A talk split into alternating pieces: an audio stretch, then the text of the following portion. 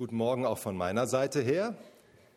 Bevor ich zur Predigt komme, wollte ich noch sehr verspätete Grüße aus Delbrück ausrichten. Ich war da vor ein paar Wochen auch zum Predigen und die haben mir extra gesagt, ich solle euch alle grüßen. Und es war auch eine sehr schöne Zeit, eine gesegnete Zeit dort in Delbrück. Wir wollen heute etwas hören über jemanden, dessen Gebetsvogel auch gleich sofort ganz hoch geflogen ist. Und er hatte einen richtigen Gebetskampf zu überstehen. Das werden wir gleich sehen. Aber bevor wir zu diesem jemand kommen, frage ich, wie lange noch? Wie lange noch?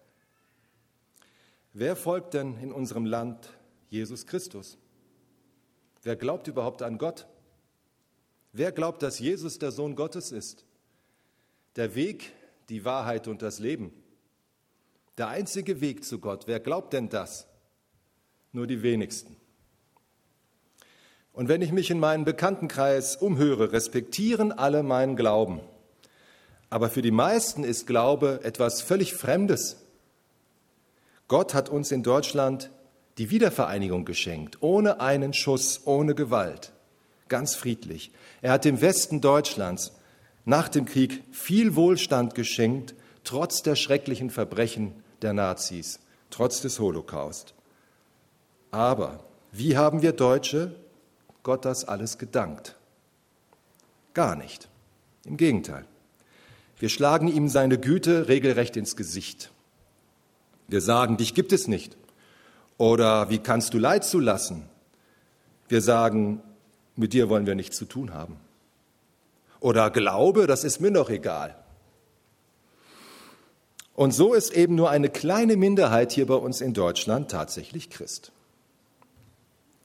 Und weil wir in Deutschland kein Fundament in Gott haben, weil wir seine Liebe und Gnade zurückweisen, nimmt das Unrecht immer mehr zu in unserem Land, so scheint es jedenfalls. Es gibt immer mehr Gottlosigkeit. Wie sieht denn dieses Unrecht aus? Abtreibung wird zum Menschenrecht erklärt. Das soll wohl bald kommen, wenn es nach dem Europäischen Parlament geht. Abtreibung, Menschenrecht. Die Kinder im Bauch dagegen werden Schwangerschaftsgewebe genannt, damit sie ja, keine Menschen mehr sind. Ne? Da muss man sie nicht mehr als Menschen ansehen, sondern dann sind sie nur noch etwas Störendes, das man rausnehmen muss, wie ein Krebstumor. Eine bekannte Ärztin, die in den Medien immer wieder erscheint, im Fernsehen, im Internet, in der Zeitung, nennt Embryos tatsächlich Schwangerschaftsgewebe, unwidersprochen. Es ist zum Heulen. Und zum Heulen ist auch, dass Männer nicht mehr Männer und Frauen nicht mehr Frauen sein sollen. Es ist ja egal, heißt es. Jeder kann sein Geschlecht frei, Geschlecht frei wählen, heißt es. Und eine Geschlechtsumwandlung machen lassen. Dabei haben Psychiater mit Menschen, die sowas hinter sich haben, sehr viel zu tun. Mit Menschen, die sich von dieser Lüge haben verführen lassen und die jetzt die Konsequenzen tragen müssen. Auch Familien sollen nicht mehr Familien sein, sondern Verantwortungsgemeinschaften, plant die Bundesregierung. Das klingt total nichtssagend, Verantwortungsgemeinschaft. Und so ist es auch gemeint.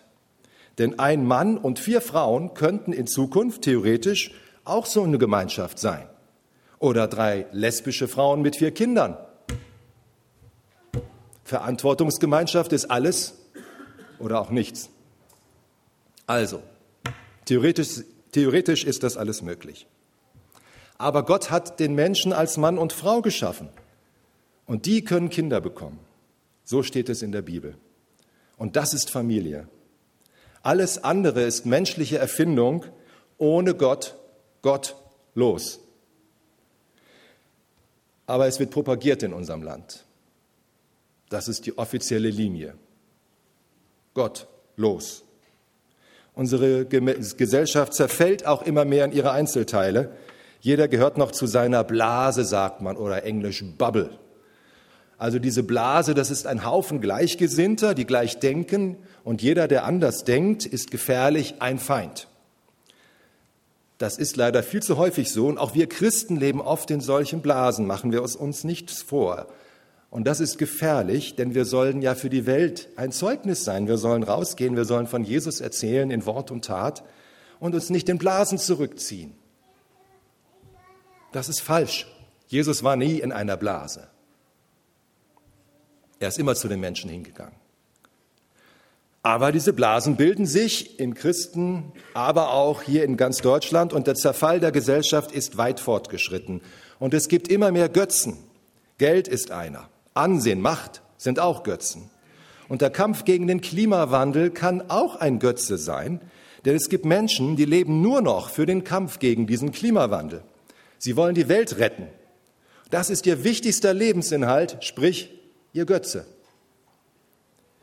Oder wenn die Angst vor dem Coronavirus uns beherrscht, dann ist das auch ein Götze, denn nicht, denn was bei uns im Zentrum steht, das ist, das ist ein Götze, wenn diese Angst es ist. Gott will im Mittelpunkt unseres Lebens stehen, nicht die Angst. Aber wie gesagt, unser Land wird immer gottloser. So empfinde ich es jedenfalls. Das ist mein Eindruck. Und wie lange soll das noch so sein?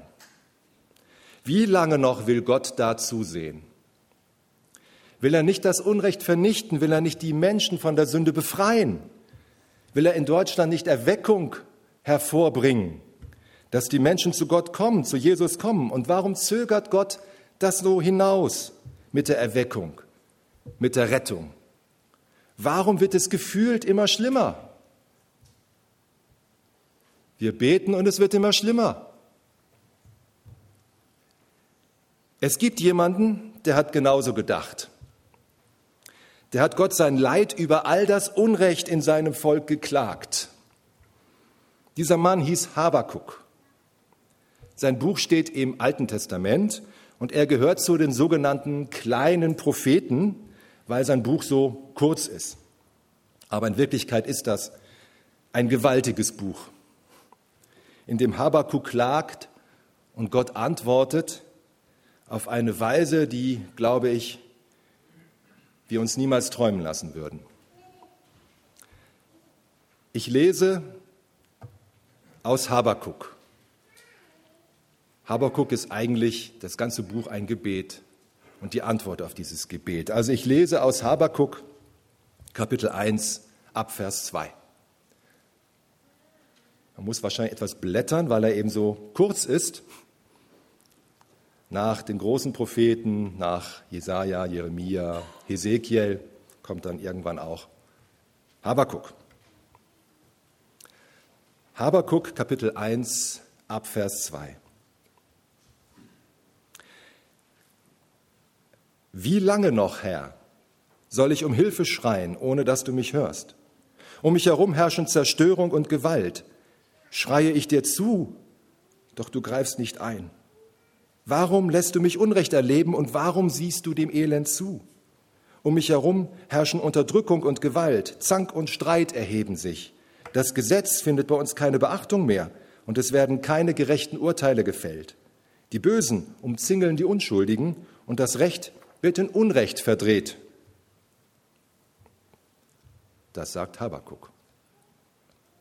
Dem kann ich nur zustimmen. Das glaube ich nämlich auch, bezogen auf Deutschland.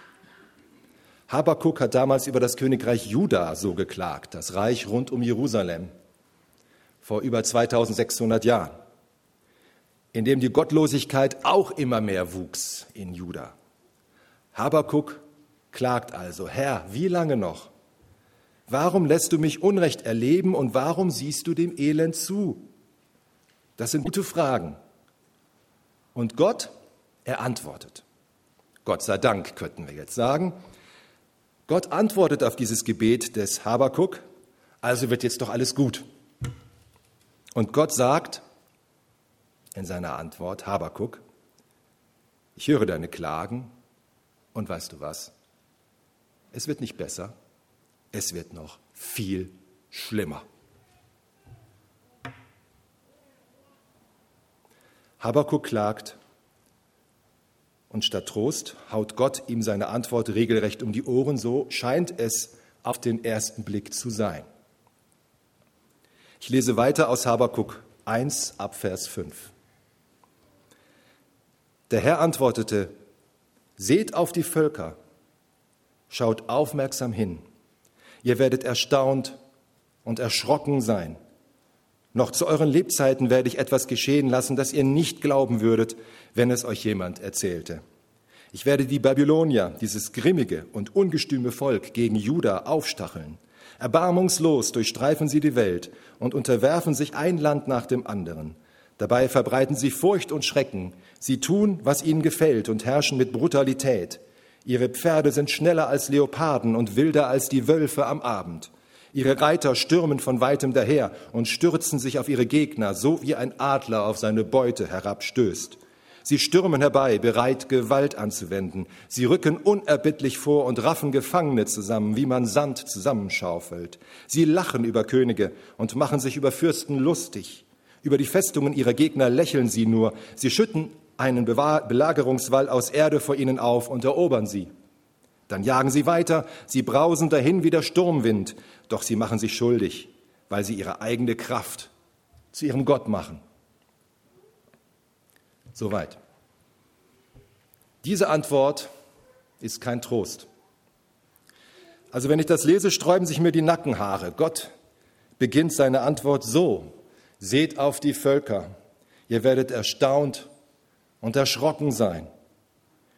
Und die Babylonier werden kommen und Juda angreifen, so furchtbar, dass alle denken, das hätten wir uns nie träumen lassen. Erbarmungslos werden sie sein, Furcht und Schrecken verbreiten. Was Krieg ist, das müssen viele Menschen in der Ukraine jetzt am eigenen Leibe erfahren. Brennende Städte, zerstörte Felder, tote Menschen. Und all das antwortet Gott auf Habakuk, der klagt. Er sagt, wie lange noch soll ich um Hilfe schreien? Und Gott sagt, schau her, ein Feind wird bald kommen und alles vernichten. Wenn ich das lese, kann ich es kaum glauben. Ist das denn wirklich der liebende Gott, den ich kenne? Auf einmal scheint er einfach nur fremd, furchtbar, gewaltig groß und vor allem unbarmherzig. Grausam scheint er zu sein. Habakuk ist ja eigentlich völlig fertig und Gott wirft ihm nochmal richtig in den Staub. So scheint es mir. Ich verstehe Gott nicht mehr. Vielleicht geht es euch ja auch so, wenn ihr das hört. Wenn wir das lesen, kann uns echt der Schreck in die Glieder fahren. Wir hätten doch gern den lieben Gott, der keiner Fliege was zu Leide tun kann. Viele hier im Land stellen sich doch, ja wirklich, stellen sich unter Gott einen alten weißen Mann, einen Mann mit weißem Haar vor, der immer lieb ist, ein lieber Opa, der immer Ei Tai Tai sagt. Aber nein, das gibt's hier nicht. Hier geht's ans Eingemachte und hier wird's furchtbar. Was wäre, wenn uns das heute auch passieren würde? Wir rufen zu Gott, wir klagen, wir rufen ihn um Hilfe an, wir bitten um Erweckung in unserem Land, wir bitten für unsere Politiker, dass sie aufwachen, zu Gott zurückkommen und weise Politik machen, Gott gehorchen und damit Deutschland wirklich was Gutes tun. Aber was passiert? Gott sagt, nein, keine Erweckung, nein, Feinde kommen und machen alles nieder. Ihr werdet staunen und erschrocken sein. Was wäre, wenn das so käme? Dann würden viele von uns sich fragen, und das lässt Gott auch noch zu, zu all dem Unglück, das schon da ist? Da kann man doch ja nur verzweifeln. Ich würde wahrscheinlich genauso denken. Aber wisst ihr was? Habakuk ging es genauso. Er steht regelrecht unter Schock über Gottes Antwort. Die Bibel ist da einfach schonungslos ehrlich. Gott sei Dank. Da wird nichts beschönigt. Das ist ehrlich. Lesen wir, was Habakuk Gott jetzt sagt, nach dieser niederschmetternden Antwort Gottes auf sein Gebet. Ich lese aus Habakuk wieder Kapitel 1 ab Vers 12. Habakuk 1, Vers 12. Herr, du bist nicht von alters her mein heiliger Gott? Herr, bist du nicht von alters her mein heiliger Gott? Nein, wir werden nicht sterben. Herr, du hast die Babylonier dazu bestimmt, dein Strafgericht an uns zu vollstrecken und uns zu züchtigen. Aber deine Augen sind doch zu rein, als dass sie Böses mit ansehen könnten. Und du erträgst es nicht, wenn Menschen gequält werden. Aber warum siehst du jetzt dem Tun dieser Verräter zu? Warum schweigst du jetzt, wenn durch diese Räuber andere vernichtet werden, die doch gerechter leben als sie? Habakuk spricht hier das aus, was wir Gott wahrscheinlich an seiner Stelle auch sagen würden. Also irgendwie ist mir dieser alte Prophet in diesem Moment also ganz nah, so als würde er wirklich neben mir stehen. Er ist irgendwie, er ist na, da ganz genau wie wir wahrscheinlich. Er sagt, Gott, ja, wir haben Strafe verdient wegen unserer Gottlosigkeit in unserem Land. Aber doch nicht so. Alle werden vernichtet, sogar die Gerechten, die dir, Gott, gehorchen. Das kann doch nicht sein. Das kannst du doch nicht zulassen. So bist du doch nicht. Nein, so ist Gott auch nicht. Wir brauchen nur mal einen Vers aus dem Buch des Propheten Jesaja zu lesen, aus fast derselben Zeit wie Habakuk. Schauen wir mal, was da steht. Jesaja 57, Vers 15 lese ich mal. Denn so spricht Jesaja 57, Vers 15. Denn so spricht der Hohe und Erhabene, der ewig wohnt, dessen Name heilig ist. Ich wohne in der Höhe und im Heiligtum und bei denen, die zerschlagenen und demütigen Geistes sind, auf dass ich erquicke den Geist der Gedemütigten und das Herz der Zerschlagenen.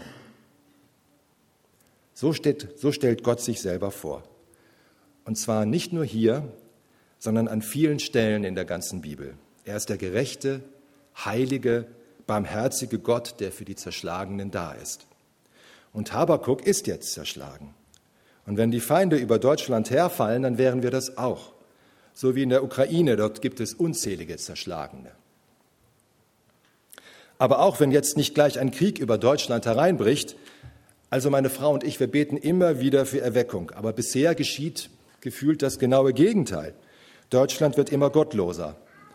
Und vielleicht betet ihr ja auch schon lange um Erlösung von Krankheit, um Erweckung, dass eure Kinder Christen werden oder Freunde, Kollegen, Nachbarn, Ehepartner. Aber es dauert und dauert. Ich, ich, weiß nicht, in welchen Schwierigkeiten, Problemen ihr gerade steckt. Für mich ist die Lage in Deutschland jedenfalls eine Last. Wir beten und das Beste, das wir tun können, ist es auch zu beten, so wie Habakuk. Er geht mit seinen Klagen direkt zu Gott und darin, darin ist er uns wieder ein Vorbild. Ich erinnere mich daran, was ich hier vor ein paar Wochen über Johannes den Täufer gepredigt habe. Er zweifelte daran, dass Jesus wirklich Gottes Sohn war, der Messias, der Erlöser, und er schickte seine Jünger los zu Jesus, um eine Antwort auf seine Zweifel zu bekommen. Und Jesus antwortete, dass er wirklich der Erlöser ist. Und da sage ich genau, gehen wir zu Gott mit unseren Zweifeln, mit unseren Nöten. Schämen wir uns nicht. Zweifel sind menschlich und Nöte sowieso. Und Habakuk ist jetzt voller Zweifel. Er sagt, warum siehst du jetzt diesem Treiben der Babylonier, dieser Verräter zu? Warum lässt du dieses Leid zu? Warum lässt du Leid zu? Für viele ist das die Frage aller Fragen an Gott und Habakuk stellt sie Gott direkt und wartet gespannt auf eine Antwort. Habakuk sagt in Kapitel 2, Vers 1, ich will meinen Posten auf dem Wachturm einnehmen und Ausschau halten. Dort will ich abwarten, was der Herr zu mir sagt und wie er auf meine Klage antwortet. Da können wir mal gespannt sein, was Gott jetzt antwortet. Und da antwortete mir der Herr und sagte, was ich dir jetzt zeigen werde, sollst du säuberlich auf Tafeln schreiben, damit es jeder mühelos im Vorbeigehen lesen kann. Denn das, was du siehst, wird erst zu einer bestimmten Zeit eintreten. Aber du kannst dich darauf verlassen, dass es eintrifft, auch wenn es eine Weile auf sich warten lässt. Du kannst darauf zählen, denn es ist keine Täuschung. Das sagt Gott. Es wird eine Weile auf sich warten lassen, das Gute. Also, das wollen wir bestimmt nicht hören. Habakuk muss es sogar extra aufschreiben, damit die Menschen es nicht vergessen. Und wenn Gott sagt eine Weile, dann wird es wohl für uns gefühlt länger dauern. Denn Gottes Zeitmaß ist ja bekanntlich nicht unser Zeitmaß. Für ihn sind tausend Jahre wie ein Tag. Aber ganz so lange wird es hoffentlich nicht dauern, bis das eintrifft, was Gott hier vorhersagt, was Habakuk hier erfährt. Doch es bleibt eben für ihn, die Menschen damals und uns heute eine lange Zeit des Wartens darauf, dass das, was Gott jetzt ankündigt, wahr wird. Und Gott sagt, durch den Glauben wird ein Gerechter leben. Also das passt hier scheinbar überhaupt nicht rein, dieser Vers in diesem Zusammenhang, denn jetzt geht es ja eigentlich darum, was mit den Feinden passieren soll. Aber Gott sagt hier am Anfang ganz klar, es ist nicht umsonst an mich zu glauben, mir zu folgen, meine Gebote zu halten. Und für uns heute heißt das, es ist nicht umsonst, Christ zu sein, auf Jesus zu vertrauen, immer wieder zu ihm zu kommen. Denn durch Glauben wird der Gerechte leben. Der Apostel Paulus zitiert diese Stelle im Römerbrief Kapitel 1 ab Vers 16. Denn ich schäme mich des Evangeliums nicht, denn es ist eine Kraft Gottes, die seligt macht alle, die glauben, die Juden zuerst und ebenso die Griechen. Denn darin wird offenbart die Gerechtigkeit, die vor Gott gilt, welche kommt aus Glauben in Glauben, wie geschrieben steht, der Gerechte wird aus Glauben leben. Paulus zitiert direkt aus Habakuk. Es ist also eine ganz zentrale Stelle in der ganzen Bibel. Sie gehört zum Fundament des Evangeliums von Jesus Christus. Wir werden leben, wenn wir glauben, egal was geschieht. Interessant, dass dieser ganz zentrale Vers in einem der kürzesten Bücher der ganzen Bibel steht, ganz unscheinbar im Text versteckt. Aber umso gewaltiger, denn er ist die Wahrheit und eines der Fundamente des Evangeliums von Jesus Christus. Denn wir gucken zum Beispiel auf Stephanus. In der Apostelgeschichte im Neuen Testament wird er für seinen Glauben gesteinigt. Aber in seinem letzten Moment sieht er den Himmel offen und er ist in den Himmel zu Gott gegangen in dem Moment. Er hat ewiges Leben, genau wie wir. Wir, wir haben auch das ewige Leben durch den Glauben an Jesus. Selbst wenn wir hier auf der Erde sterben, dann stirbt nur unser Körper, aber Geist und Seele leben bei Gott und der Körper wird ganz zum Schluss auch auferstehen. Aber Gott rettet seine Gläubigen oft auch schon in dieser Welt vor dem Tod. Nicht nur, wir brauchen nicht nur auf das ewige Leben zu gucken. Ich denke da zum Beispiel an den Propheten Daniel, der kurz nach Habakkuk lebte. Gott rettete ihn aus der Löwengrube. Und ich weiß nicht, wie oft Gott mich schon vor dem Tod gerettet hat. Und ich weiß gar nicht, dass er das gemacht hat. Er hat mich vielleicht schon vor ganz vielen Verkehrsunfällen bewahrt. Das weiß ich nicht, weil Gott es ja im Verborgenen getan hat. Aber er hat es bestimmt gemacht. Vor Krankheiten. Und, und, und, und, und. Was Gott alles für uns tut, ist meistens verborgen. Und wir sehen es nicht und denken nur, wo ist Gott denn? Dabei ist er ja mitten dabei, uns zu retten. Er ist so nah, wie er nur nah sein kann, aber wir merken es nicht. Aber irgendwann, dann werden wir es merken, dann werden wir es sehen und dann werden wir staunen, was Gott alles in unserem Leben gemacht hat. Wenn wir geklagt haben, warum lässt du das alles zu, werden wir sehen, was Gott alles nicht zugelassen hat. Wie er uns bewahrt und beschützt hat, die ganze Zeit. Und das, was über uns kommt, das gehört zu seinem Plan. Das werden wir irgendwann sehen, auch wenn wir diesen Plan jetzt nicht verstehen, nicht verstehen können. Aber wir werden dann sehen, wenn wir das alles sehen werden, wenn wir bei ihm sind, dann werden wir merken, dann erst werden wir richtig merken, wie sehr er uns liebt. Aber jetzt gehen wir zurück zu Habakuk. Gott sagt, was den Babyloniern passieren wird, die Juda überfallen und quälen. Was mit den Feinden passiert, was mit den Bösen passiert. Ich lese ab Vers 8, Habakuk 2, ab Vers 8. Sie werden dir heimzahlen, so richtet er das an die Babylonier. Sie werden dir heimzahlen, dass du die Menschen umgebracht und alle ihre Städte und Länder zerstört hast. Furchtbar wird es dem gehen, der sich auf unrechte Art bereichert. Er baut sich wie der Adler hoch oben ein Nest und meint, er könne sich damit gegen alle möglichen Schicksalsschläge absichern. Wegen deines Beschlusses, diese ganzen Völker auszurotten, hast du Schande über dein Volk gebracht und Schuld auf dein eigenes Leben geladen. Sogar die Steine der Mauern eurer Häuser zeugen gegen euch. Die Balken in der Decke eurer Häuser zeugen gegen euch. Furchtbar wird es für die werden, die morden, um ihre Städte zu bauen und die Unrecht tun, um ihre Burgen zu errichten. Hat nicht der Herr beschlossen, dass die Völker sich für Feuer mühen und sich wegen unnützer Dinge plagen müssen? Die ganze Erde wird die Herrlichkeit des Herrn erkennen und davon erfüllt sein, wie Wasser das ganze Meer erfüllt. Und ich sage dazu, das würde ich gerne so haben, dass die Bösen, die andere unterdrücken, es heimgezahlt bekommen. Wenn ich Kriege im Fernsehen sehe, dann denke ich oft, die, die von Flugzeugen Bomben auf wehrlose Menschen schmeißen, die sollen selber abstürzen, denke ich manchmal. Und Gott sagt hier, furchtbar wird es für die werden, die morden, um ihre Städte zu bauen und die Unrecht tun, um ihre Burgen zu errichten. Das gilt natürlich erstmal für die Babylonier selber. Und tatsächlich, so lehrt es uns die Geschichte, sie haben Jerusalem zerstört, den Tempel zerstört und ausgeraubt. Und ihre Beute haben sie nach Babylon gebracht und sie verprasst. Aber ein paar Jahrzehnte später sind dann die Perser gekommen und haben wiederum Babylon erobert. Das Volk Israel konnte dann wieder aus der babylonischen Gefangenschaft zurück ins heilige Land kommen, zurück nach Jerusalem, nach 70 Jahren. Eine sehr lange Wartezeit. Aber Gottes Verheißungen haben sich dann doch erfüllt. Den Babyloniern wurde ihre Gewalt, ihr Stolz und ihr Götzendienst heimgezahlt. Gott hat sie dafür bestraft, genau wie er es Habakuk vorausgesagt hat. Habakuk hat das nicht mehr selber erleben können. Aber er durfte das ankündigen als Trost für sein Volk. Und für uns heißt das, wir brauchen das, was wir wahrscheinlich nicht haben wollen, wenn wir beten. Wir brauchen nämlich Geduld.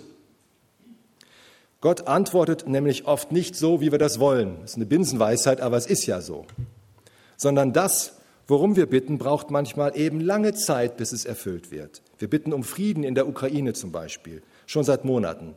Und wir beten für Erweckung in Deutschland, dass Menschen Christen werden. Aber wir brauchen Geduld. Wir brauchen Geduld. Gott hört es, aber er handelt eben anders, als wir es möchten. Das ist nicht leicht. Und ich bin da auch kein geduldiger Mensch.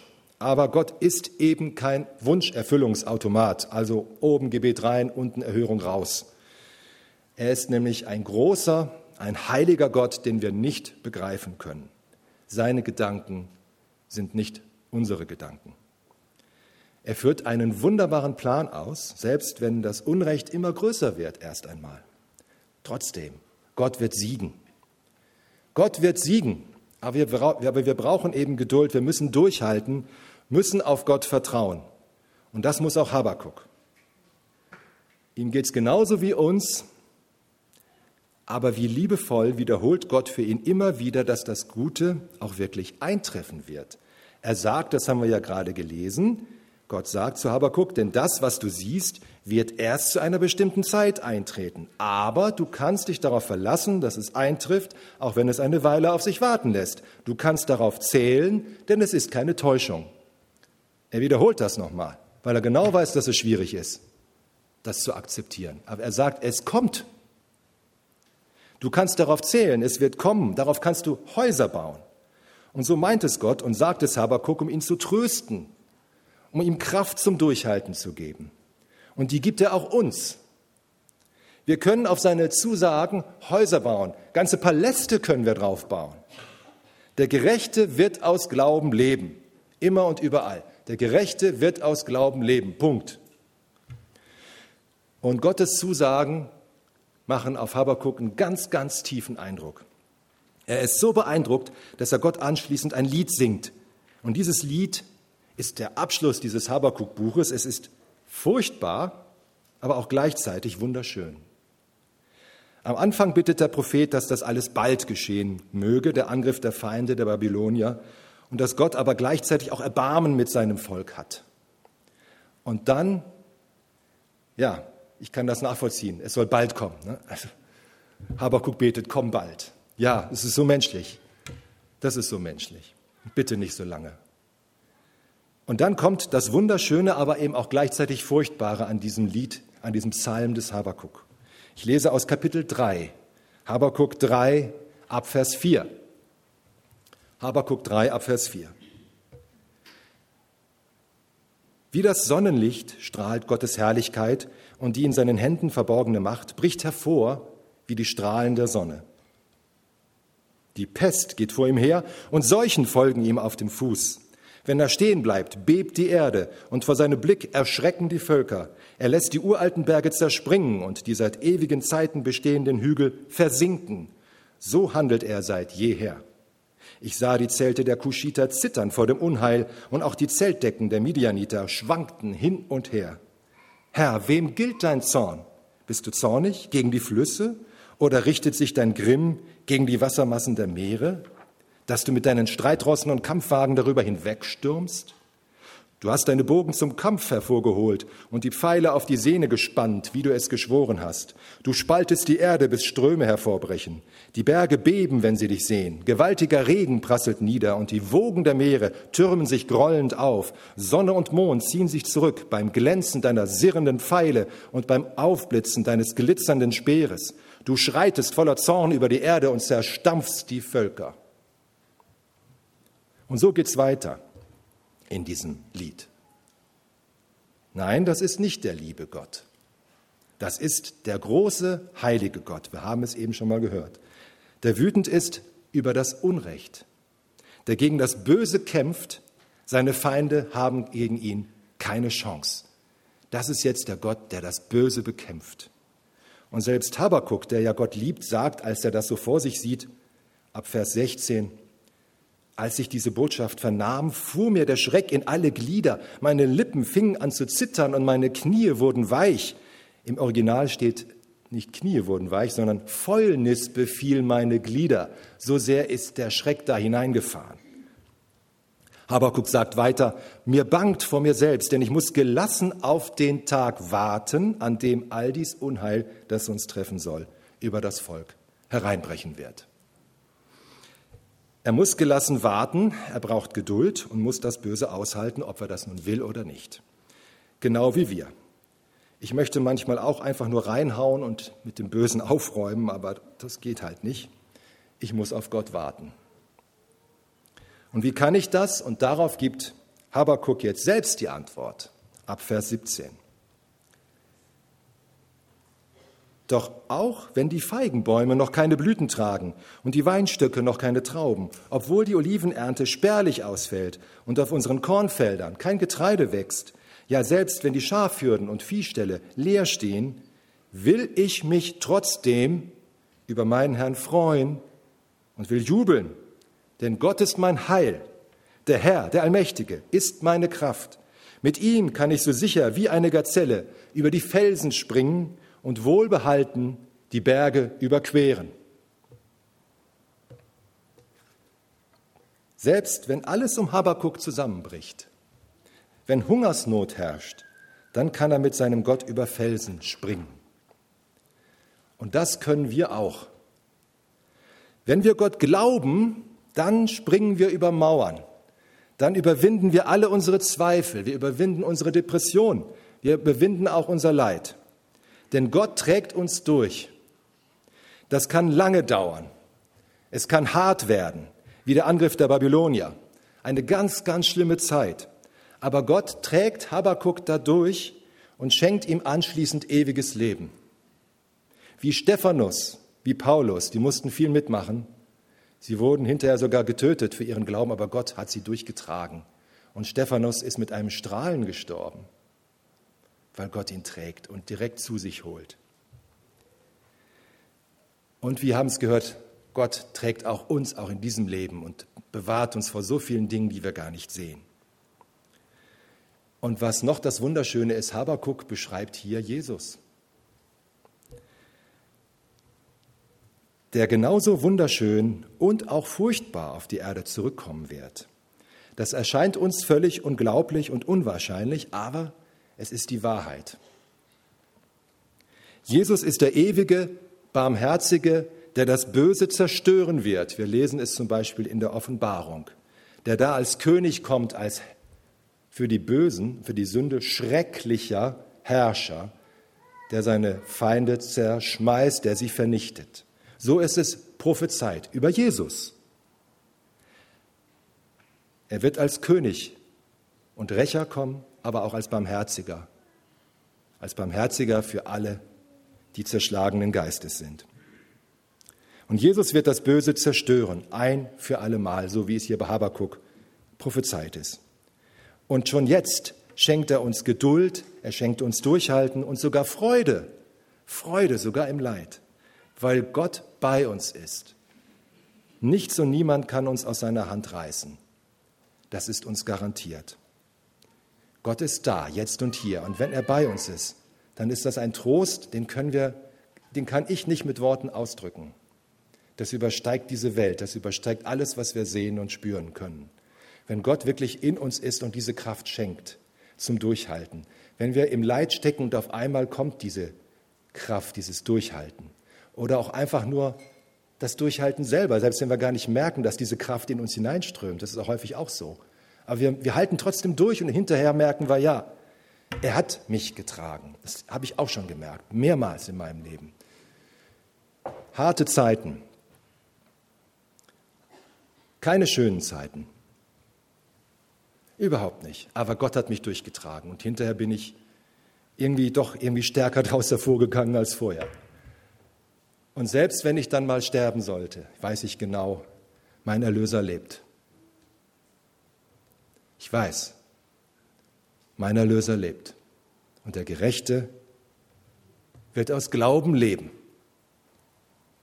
Amen.